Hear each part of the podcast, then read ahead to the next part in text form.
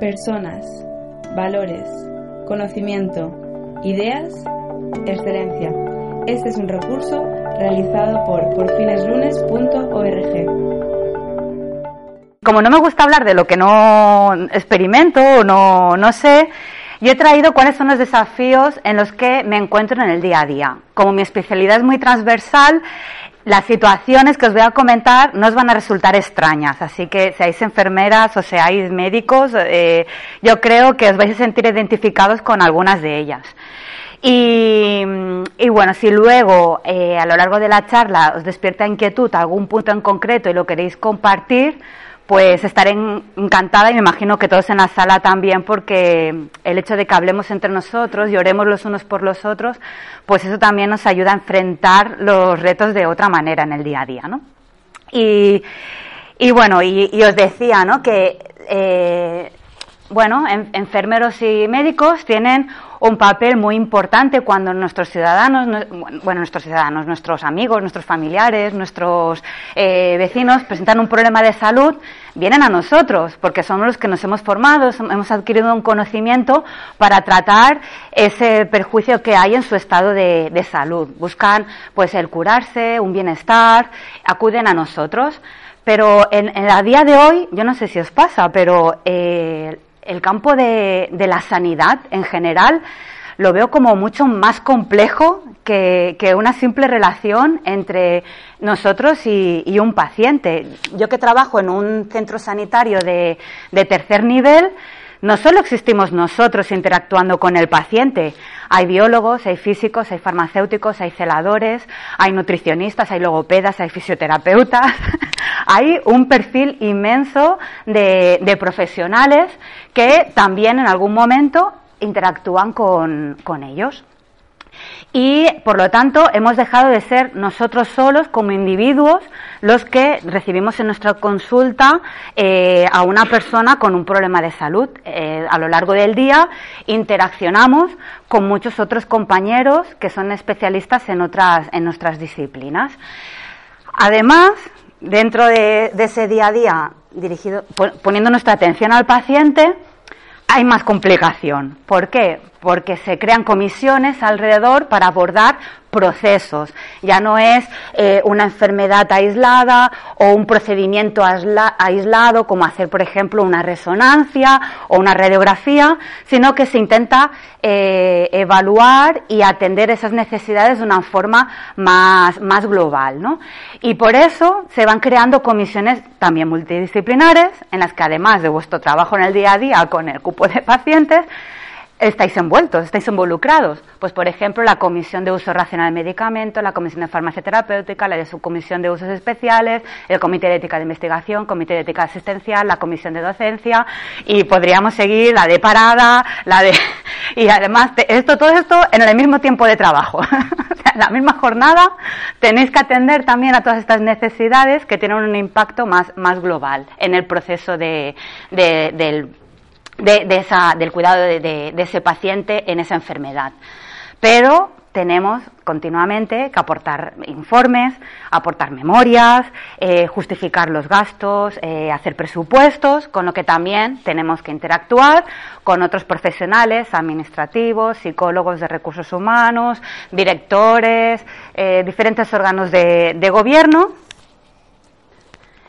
Y también para algunas de nuestras actuaciones tenemos que conectar con el Ministerio de Sanidad, tenemos que conectar con la Agencia Española del Medicamento, con los medios de comunicación que nos pide que hagamos entrevistas en la radio, en televisión, hablando de algún problema de, salud.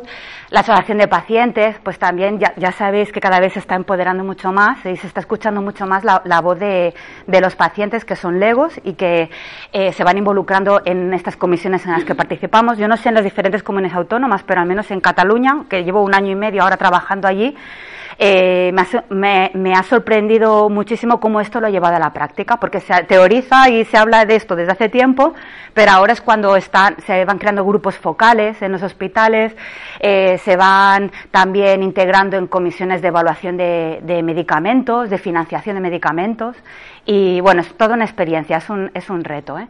Y además que tenemos que cambiar nuestra forma de hablar también, porque a veces mm, en el día a día somos tan brutos hablando, porque nos entendemos, utilizamos el mismo idioma y cuando decimos una palabra rápidamente sabemos lo que decimos, pero una persona que es lega, que no sabe mucho, eh, probablemente sabe mucho más de la enfermedad que padece su hijo o su familia más que, nosotros, pero no está acostumbrado a manejarse así. Entonces, para nosotros también eso es, es, un reto el cambiar esa forma de comunicarnos.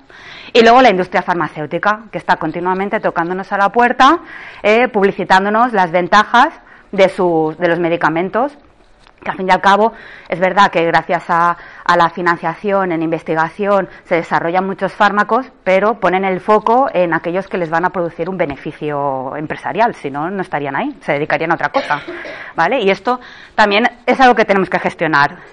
Todo esto lo he puesto como el panorama general en el que desenvolvemos, porque eh, yo creo que también puede ser un momento para cómo ser de referentes nosotros en nuestro día a día a los sanitarios que vienen detrás de nosotros. Cómo explicarles, eh, eh, hay que mm, formarles y educarlos muchos en todos los temas que ya se están tratando, pero también hay que abordar otros, otros desafíos que indirectamente afectan también al paciente sea, por ejemplo, el estado de nuestros compañeros de trabajo. Hemos visto que interactuamos con muchos profesionales en el día a día, que incluso vemos más que nuestra propia familia, muchos días. Y, son compañeros que la mayoría de ellos, bueno, eh, también os, tengo que decir que me ha encantado descubrir donde estoy trabajando que hay tres personas cristianas y que dentro de nuestras dificultades que estamos teniendo para encajar nuestras agendas, alguna vez hemos quedado para, para orar, por orar por la institución, por nuestros líderes, por mm, los proyectos de investigación que se están realizando, por, todo en general. Y eso es tan bonito, de verdad, que es, una, una cosa ahí una energía que te da. y, eso para mí es un, es un, desafío. Les contaré alguna experiencia personal que me ha hecho estar muy centrada, no descuidar este punto. Por otro lado, códigos de conducta, también hablaremos. Problemas relacionales, el compromiso con nuestras instituciones. Al fin y al cabo, tenemos, eh, bueno, ya sé que los contratos y los acuerdos, pues algunos son una birria, otros son mejores, pero hemos aceptado una serie de condiciones para estar en un lugar de trabajo, en una institución pública, en una privada, y tenemos un compromiso también a la hora de hacer nuestro trabajo con, excelencia y, de ver si hay cosas que mejorar o no. Bueno, esto lo haremos. No olvidar nuestra misión. ¿Vale? Mm, también a veces es fácil perdernos un poco en todo el tema de la meritocracia, porque es con lo que nos evalúan constantemente. Es que estamos continuamente jugando con la búsqueda de un, equilibrio. ¿no? no queremos descuidar nuestra misión, pero por otro lado nos piden que tenemos que tener 50.000 publicaciones de primer autor y, además eh, tener que participar como IP en muchos proyectos de investigación, porque es por lo que nos están midiendo. Ya puede ser buena persona o no.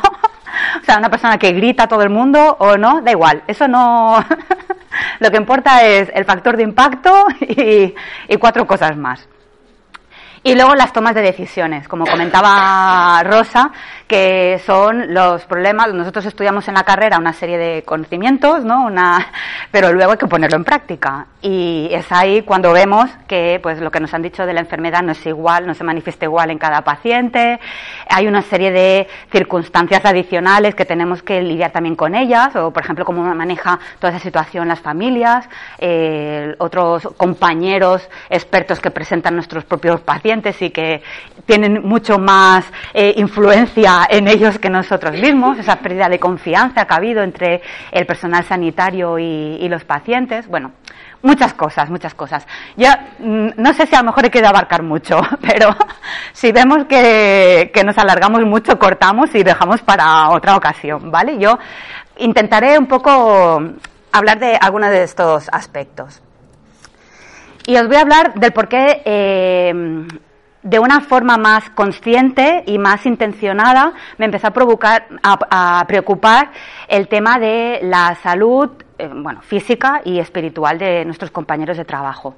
A lo largo de ocho años que estuve en el hospital en Canarias, eh, varios de los, eh, de algún, bueno, aprendes a, claro, pasas tantas horas con los compañeros que acabas sabiendo pues si tienen familia, si tienen hijos, cuáles son sus aficiones, cuáles son, con algunos de ellos empiezas a, profundizar un poco más en la relación y te comentas sus problemas que tienen en la familia.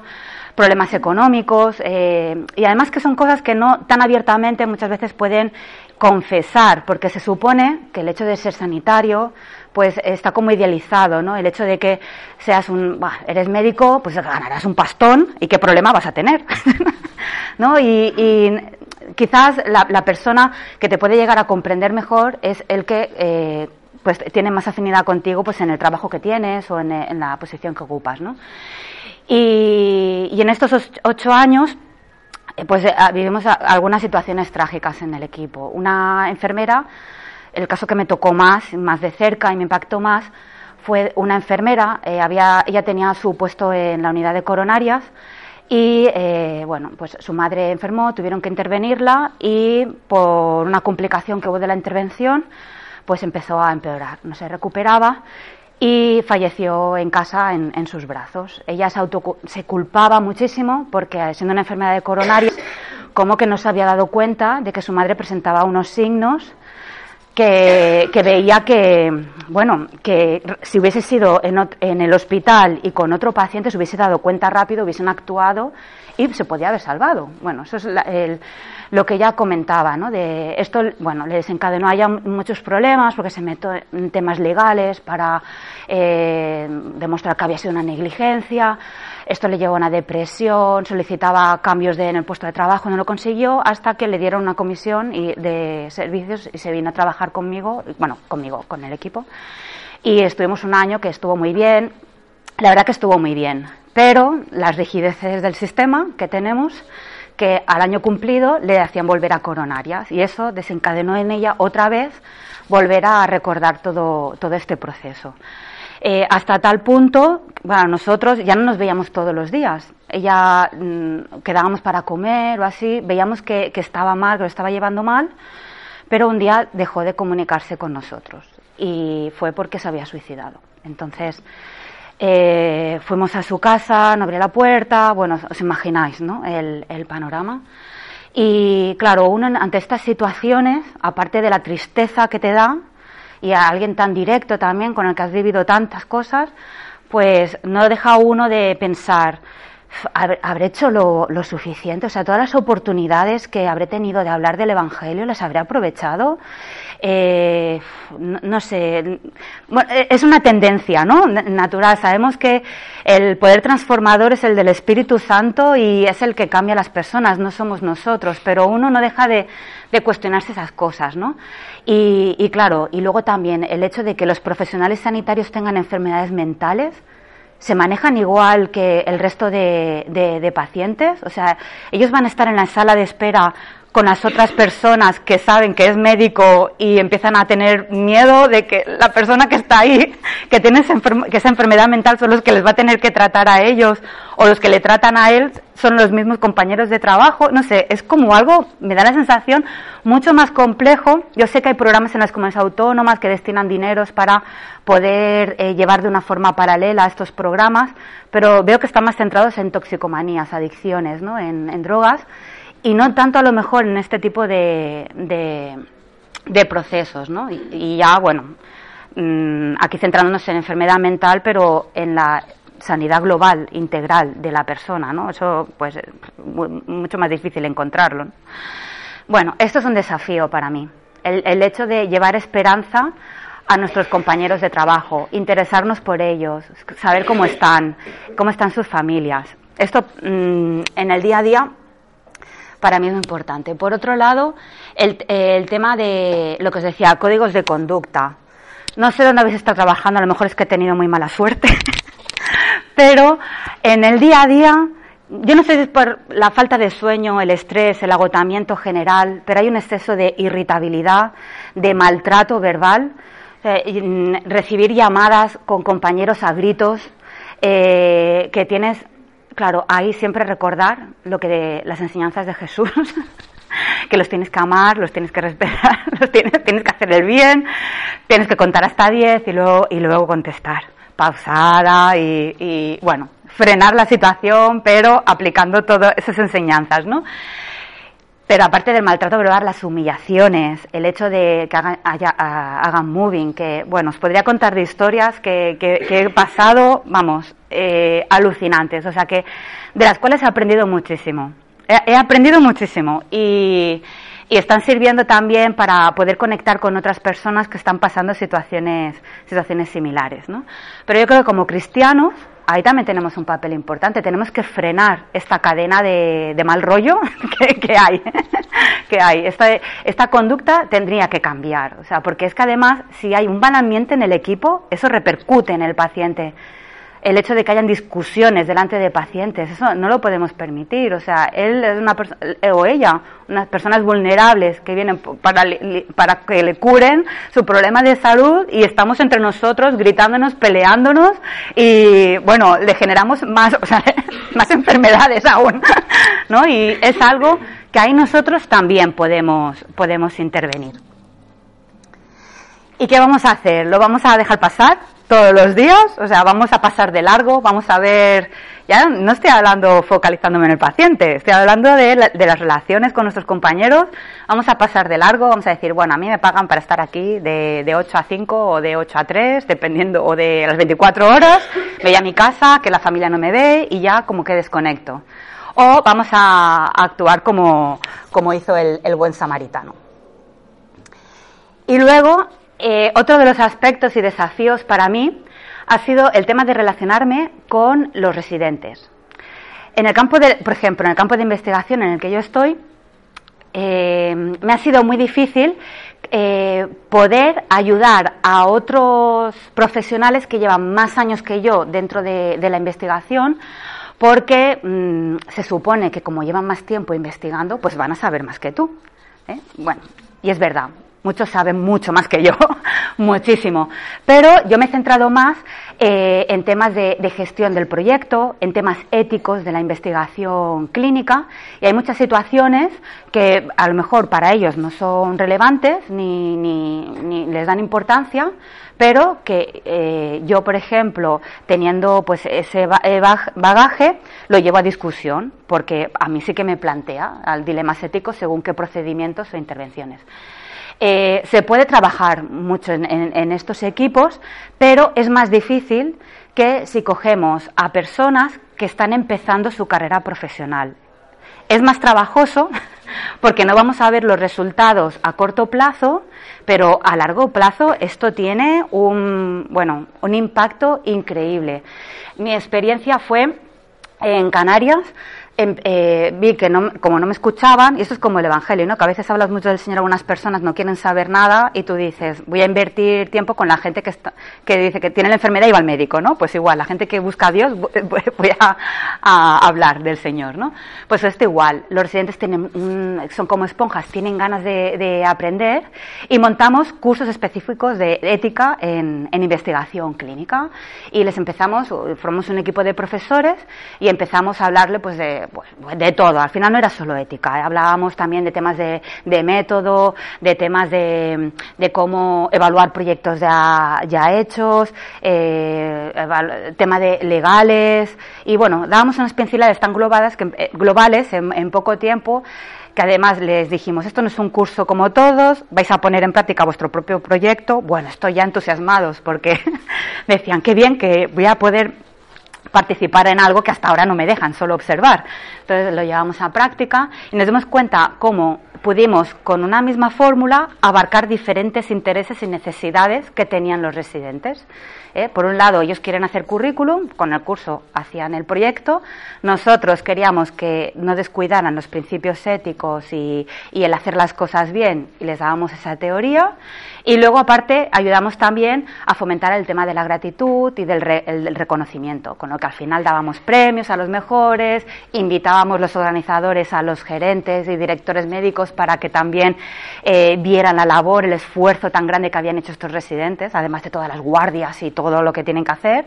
¿No? Y, bueno, se supone, se da por hecho que el residente lo tiene que hacer porque tiene que adquirir competencias, y es el momento, pero no porque se suponga uno tiene que dejar de cuidar bien a estas personas, ¿no? Entonces, bueno, somos responsables y, lo hicimos. Y traigo esta foto porque para mí era como el poner, como cristiana, era abonar el terreno para que estas eh, semillas que están entrando en el mundo sanitario pudiesen crecer rectas y sanas.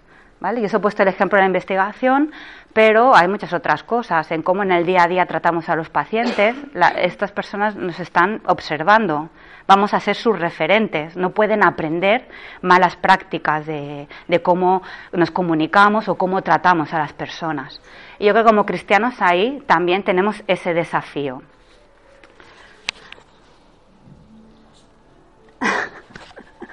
¿Quieres comentar algo? ¿Puedes hablar? No, porque si queréis comentarlo. imagen que hemos utilizado. Sí, también. bueno, yo como tengo pocas fotos y se me da fatal, y empiezo a buscar por Google. Sí, os gusta mucho, vale. Perfecto, he conectado. vale. Nuestra, no olvidar nuestra misión. ¿Vale? El que dice que permanece en él debe andar como él anduvo. ¿Y cómo anduvo Jesús?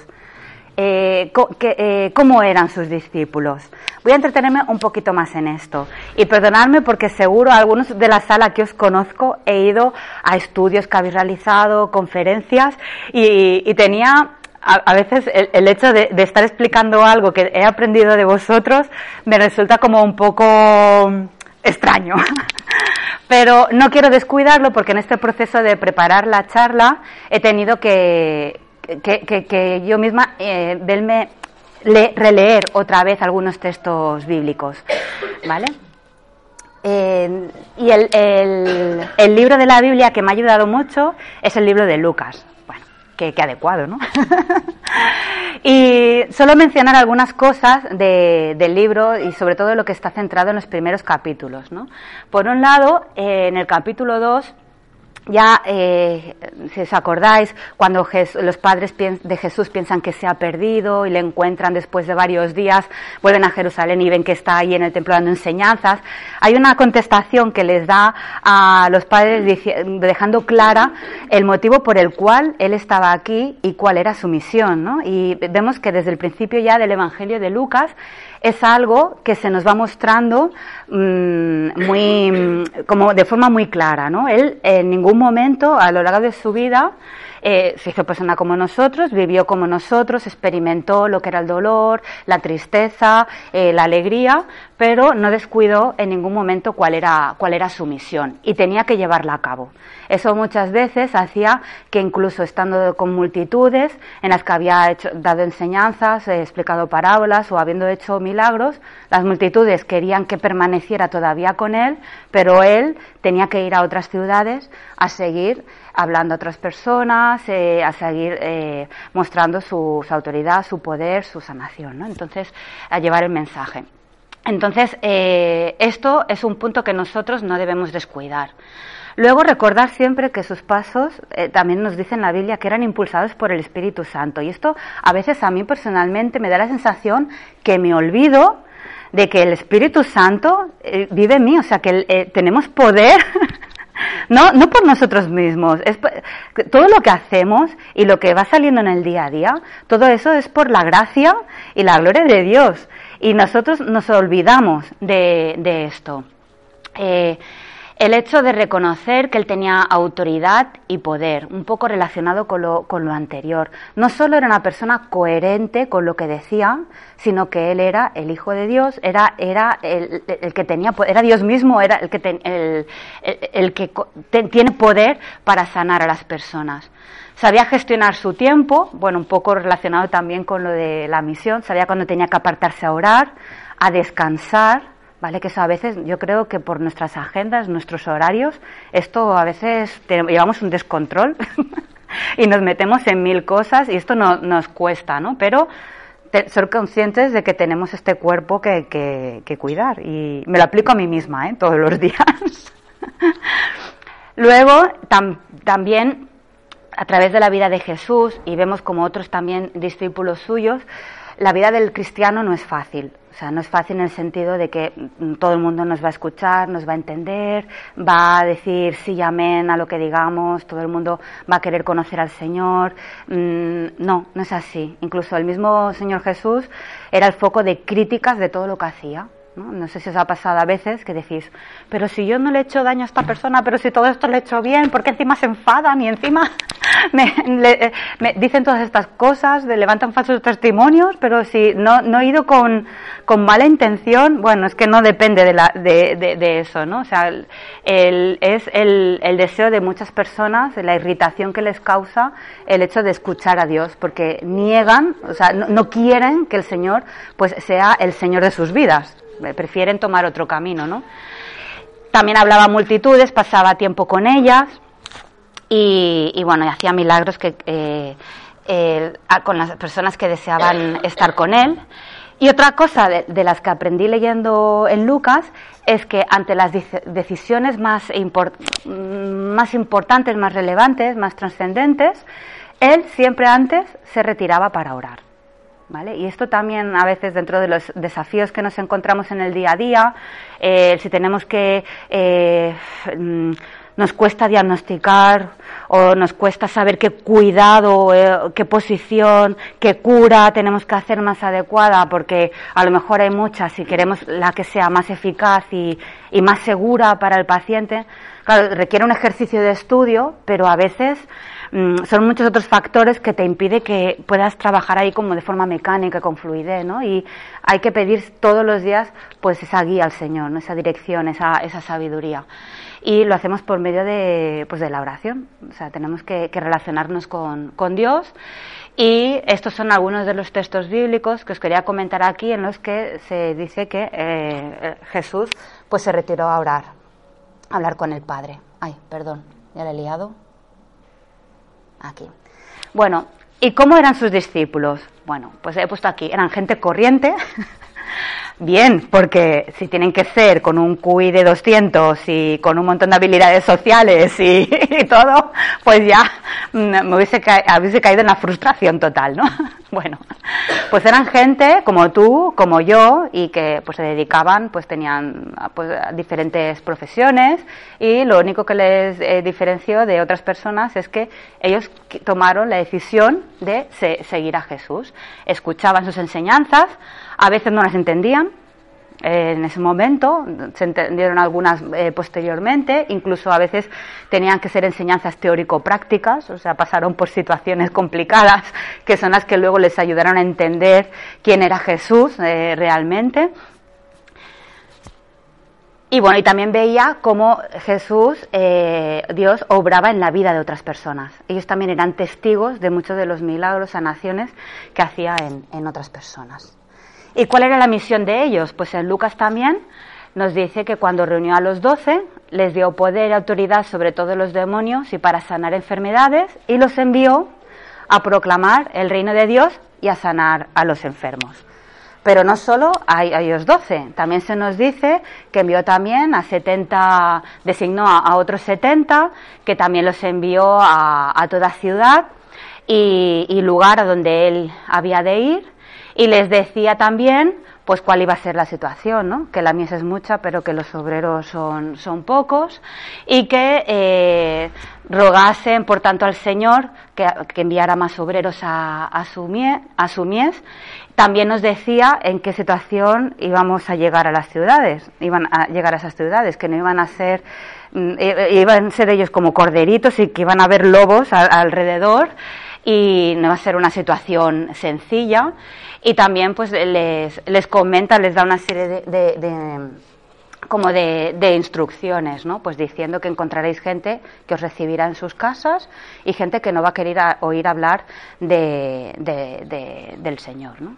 Entonces, bueno, es en el, en el, capítulo 10 donde nos habla de la misión y también pues de las, de las diferentes situaciones eh, que se iban a encontrar, que no iban a ser fáciles, eh, gente recibiría el mensaje del Evangelio y otros, y otros no. ¿Y qué otras cosas identificamos en Lucas eh, que son de enseñanza para nosotros? Y algunas pues están relacionadas ya, bueno, podemos ver claramente que son para nosotros como un reto increíble. Por ejemplo, amad a vuestros enemigos.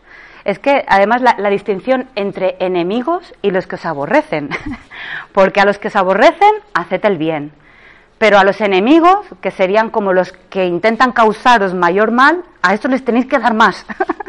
no hacer el bien, no, sino que los tenéis que amar. O sea, algo que va en contra toda lógica de, la tendencia del, ser humano, ¿no? Y, esto para mí ha sido todo un reto, todo un reto porque de, eh, tres años atrás tuve una relación bastante complicada con una persona, una persona que ya todo el mundo conocía, que cuando alguien se cruzaba en su camino iba por ella, tenía un perfil sociópata y me crucé en su camino. Y entonces ahí entra uno, dice, yo no sé si es por, bueno, porque soy así, no sé. Yo a mí todo digo, bueno, esto es un reto. yo pensaba, ¿no? Ilusa de mí.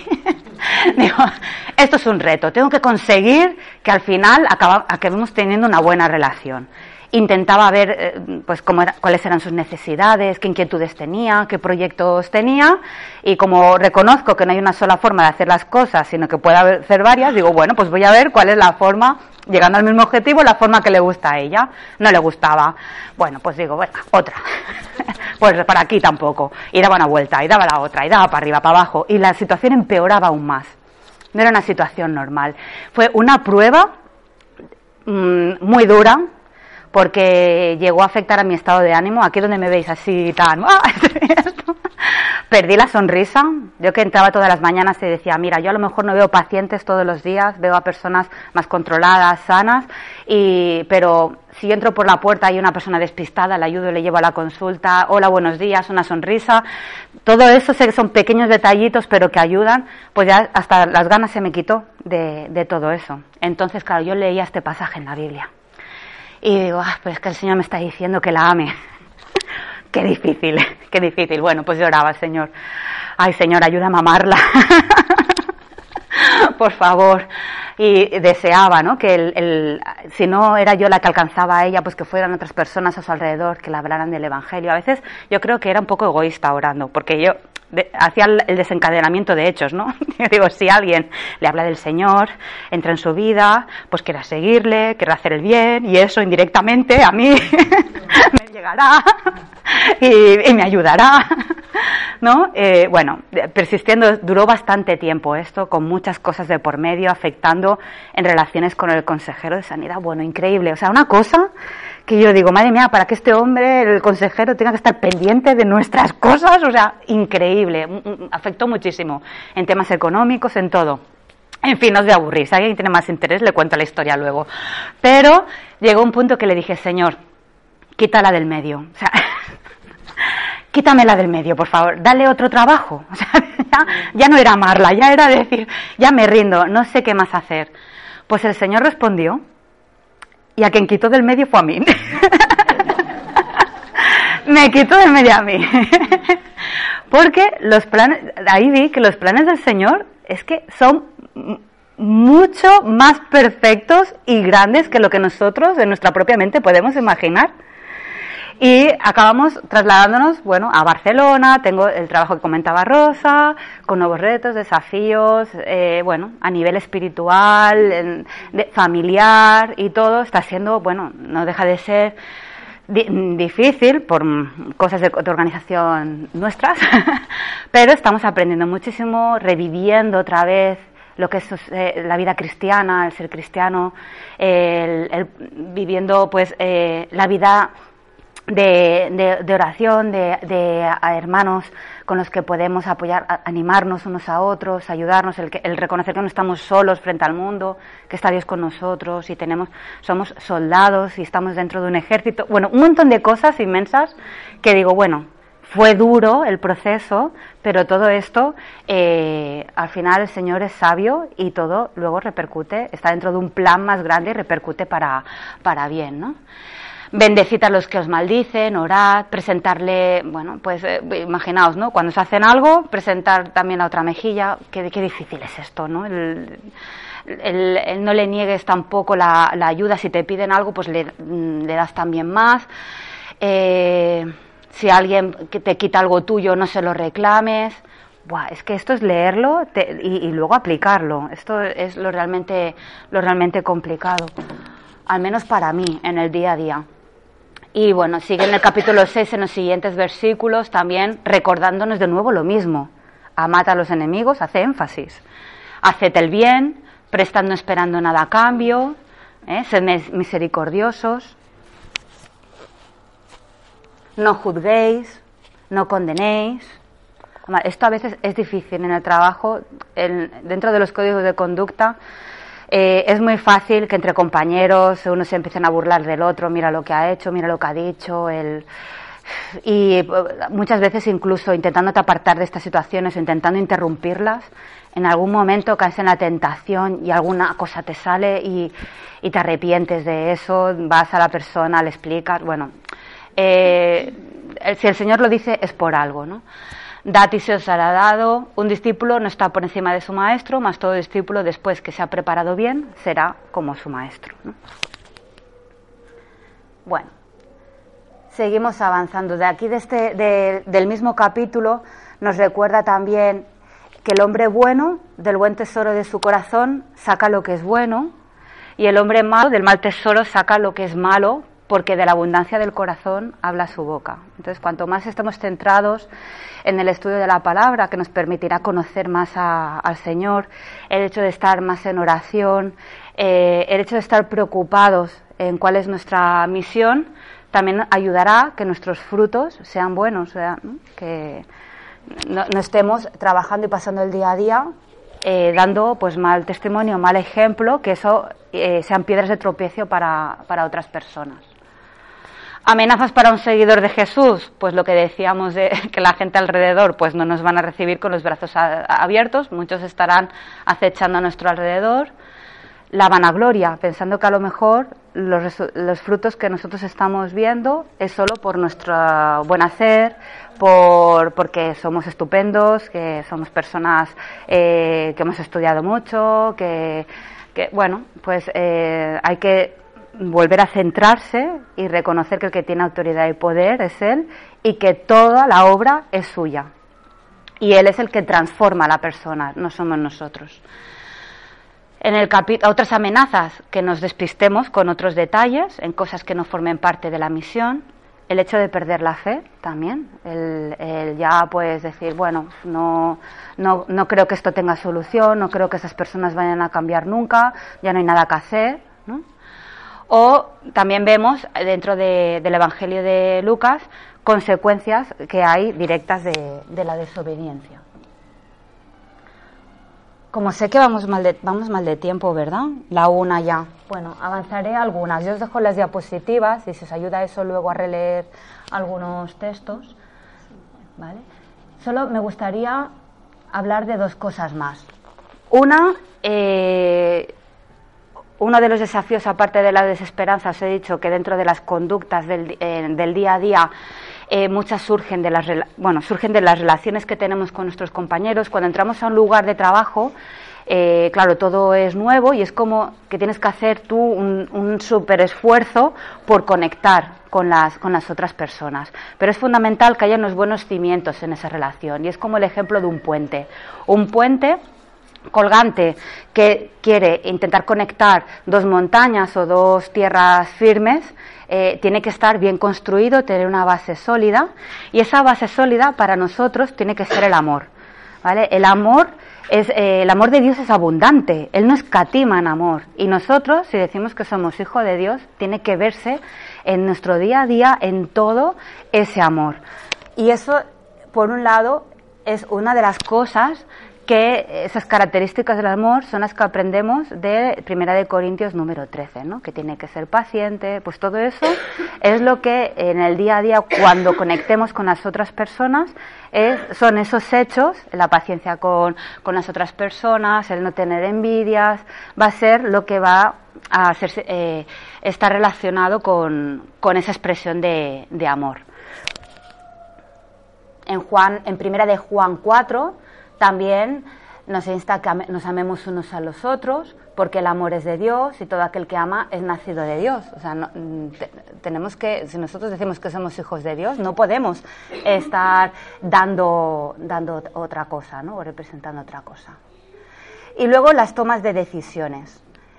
Y para ello me gustó mucho una predicación que escuché hace poco de nuevo en, la iglesia. Fijaos que el texto de Jesús calma la tormenta. Yo que llevo yendo a la iglesia desde que mi madre se convirtió, cuando yo tenía unos seis años, este texto lo he escuchado 50.000 veces. Pero la situación en la que estamos a lo largo de la vida o las experiencias que vamos viviendo nos ayuda también a ver otras cosas que hay detrás de, la, de, de las escrituras que en ese momento anteriormente no veíamos. Y me gustó mucho volver a, a refrescar este, este, texto, ¿no? Esta, esta, esto que sucedió de Jesús con sus discípulos. Él les dijo, les dijo vamos a coger la, la barca que vamos a ir al otro lado. Vamos a ir al otro lado, van en la barca, se queda dormido y empieza a ver la tormenta y empiezan desesperadamente a intentar por ellos mismos controlar la situación. Ven que la barca se empieza a inundar de agua, que se van a ahogar y lo que hacen es despertar a, a Jesús, pero claro, no les despiertan. Primero que intentan controlar la situación por ellos mismos. Luego, en vez de despertarle diciendo ayúdanos, le reprochan que se haya quedado dormido, ¿no? Y, y, luego, pues, eh, lo que vieron es como, bueno, el Señor Jesús, ven, que calma toda la tempestad y tiene como ese poder sobre toda la, naturaleza, ¿no? Y de aquí saco varias cosas. Una, que el, Señor Jesús eh, es, un, es, Dios mismo que tiene poder y controla, tiene control sobre todo en, en lo que sucede. Eh, luego, que también a él ya, le dijo a los discípulos que iban a ir al otro lado. O sea, ¿en, qué momento se descentraron, empezaron a pensar que no iban a conseguirlo? Ellos ya habían visto que había hecho milagros, que tenía poder, les dijo que le iban a ir al otro lado. Empezaron a desconfiar dentro de la situación y los problemas, las circunstancias di difíciles, pensando que no iba a ser verdad. Y, eh, por otro lado, el abordar las situaciones por ellos mismos en vez de confiar que era el Señor que les podía sacar de ellas, intentaron ellos mismos controlarlas. Entonces, estas son cosas que en ese momento a mí me hablaron muy de cerca en lo que es mi día a día cuando tengo que tomar decisiones. Cuando tomo decisiones, eh, por ejemplo, eh, casos que me llegan que ya han probado todos los tratamientos, eh, ha habido sí por haber, y intentan buscar otro tipo de fármacos aprobados para otras indicaciones que creen que pueden ser buenos para esa enfermedad que presenta el paciente. problemas a lo mejor de, de, gestión de recursos, ¿no? Tener que decidir el, si este dinero sirve para tratar solo este paciente o si lo destinamos para tratar a 20 o 30 pacientes con otras enfermedades. Eh, problemas de dónde poner el dinero, si en comprar un equipo de, de no sé, un escáner o comprar otros equipos dentro de, del hospital. ¿no? Es hay complicaciones mmm, muchas, bueno, situaciones muy difíciles dentro de nuestro ámbito sanitario.